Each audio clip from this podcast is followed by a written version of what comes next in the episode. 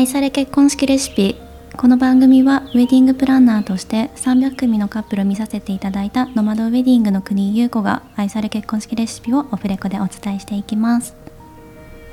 さてさて今日は今年最後の回になります。本当に早いなっていう1年だったのでもう年末ですし今日はちょっとゆるーく喋るような回にしていきたいと思います。ね今年も一年皆さんお疲れ様でしたあのもう本当に信じられないくらい今年は早い1年だったなっていうふうにあの思っていて皆さんどんな1年を過ごしましたか？私はですねなんというかうん身近な人と過ごす時間をもっともっと大切にしていきたいなっていうふうにあの感じるような1年を過ごしていましたね。なんか今年ってまあ、すっごい早かったですしなんか怒涛っていうような1年だったなというふうに思っていてなんか例えばそのニュースとかもそうなんですけれども、まあ、あの芸能事務所関係だったりとかもそうだし政治もそうだし世界情勢もそうだしなんかもうすごいなんかすごかったじゃないですか。あんまりねあの深掘りするとあれなんですけど。でなんか私基本的にその何事に対してもとにかくこう中立な立場でいたいなっていうふうに思っていてで本当に何事に対しても本質を見極めていきたいしっていうのがあるので基本的にそのいろんな情報情報とかちょっといろんな目線からで見るようにしているんですけれどもあの例えばそのテレビで流れる内容だったりとか SNS で流れる内容はたまた世界で流れている内容って本当に完全に一致することがないなっていうふうに思っていてなんかそれぞれの生き方とかなんだ考え方その見てきたものなん信念とか立場とか守るものとかなんかそういうのものそういうものがこういろんなものが混じり合ってまあ、ニュースとして発信されたりとか人の言葉としてこう出されていくんですけれどもなんか本当の本当ってもうわからないじゃないですか。っていうのがまあこの1年すごくあの感じることが多くってなのでなんかまあそういう世界で何が起きてるかとか世間でどういうものに関心が向けられてるかっていうのは常に知っておくことは大事なんですけれどもなんか本当のことっていうのはちょっとわからないからっていう中で私はやっぱりこう自分の周りの人とか近くにいる人とかこう縁のある人たちがどう幸せになって豊かになっていくかだけを考えていく方が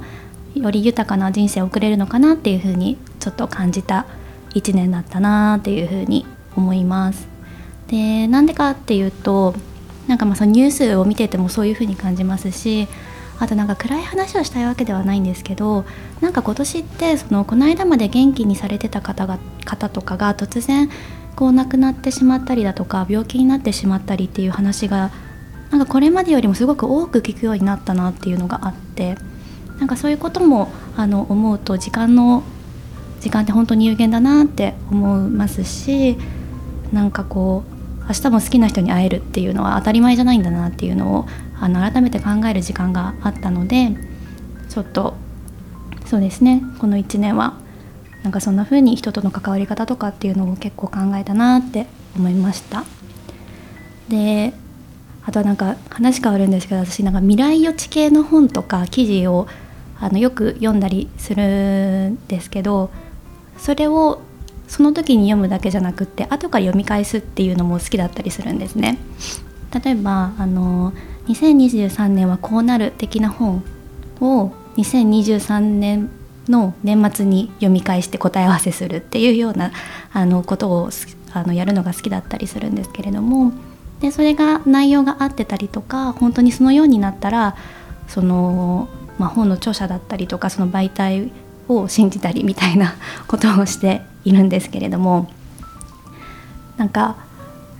ちょっとまた違うんですけど多分みんなファンが多いと思うんですがしいたけ占いをちょっと今朝 あの読み返したんですよ。えーと、2023年下半期で私あの天秤座なんですけどなんか確かそれを読んだまあ、6月とかですよねきっと。6月とかに多分ピンとこなくってあんまり頭の中に入ってなかったんですけどあの今朝読んだらあのすごい当たってるじゃんっていうことが起きてではしょるとまあ天秤座の場合はその数年間やってきたことに対して燃え尽き症候群になってる。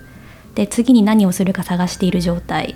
私は何者かっていう命題と向き合っている。仕事運ではヒアリングとインタビュー能力を磨くって書いてあったんですけど、ね、まさにそうじゃんみたいな感じで ちょっと一人でなんかテンション上がってたんですけどなんか本当になんかこのポッドキャストでももしかしたらちょこちょこ言ってるかもしれないんですけどあの来年に向か向けてちょっと新たな試みをしようっていうのが今ちょっと準備中なんですね。でそれにたどり着いたのって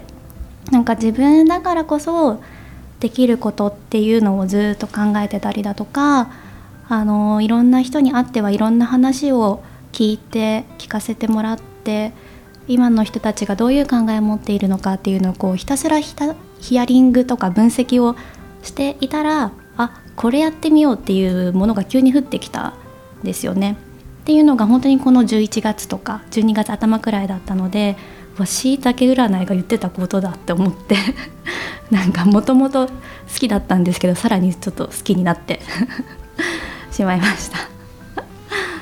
ですね。あと今年どんな1年だったんだろう。ああの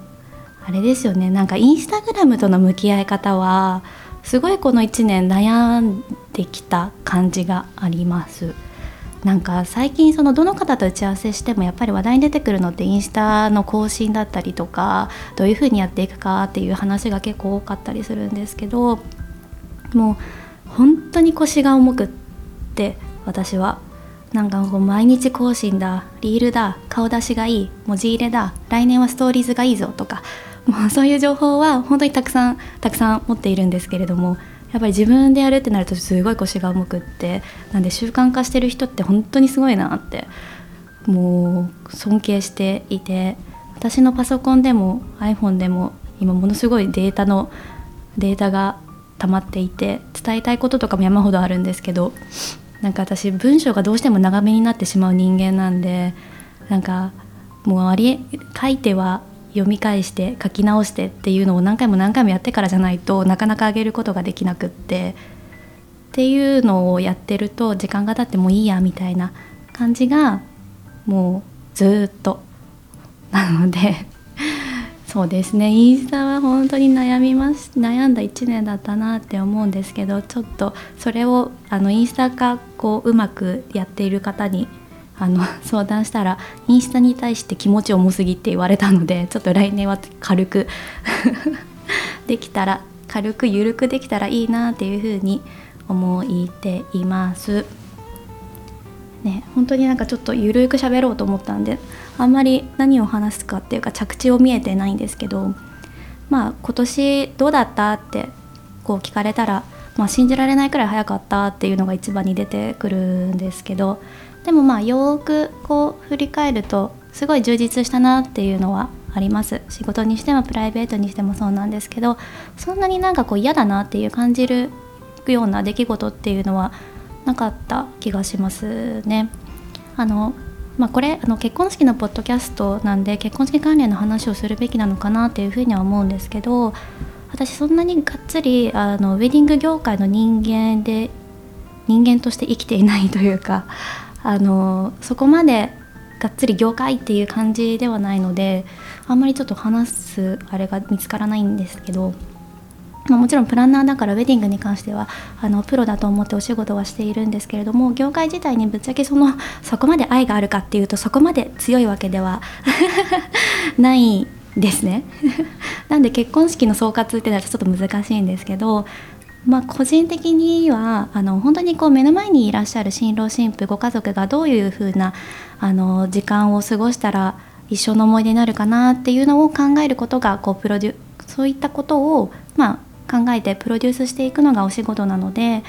あの業界の中ではその常識だとか当たり前だったりルールだったりっていうのはあるありますしそういうのはまあ知ってはいるんですけれども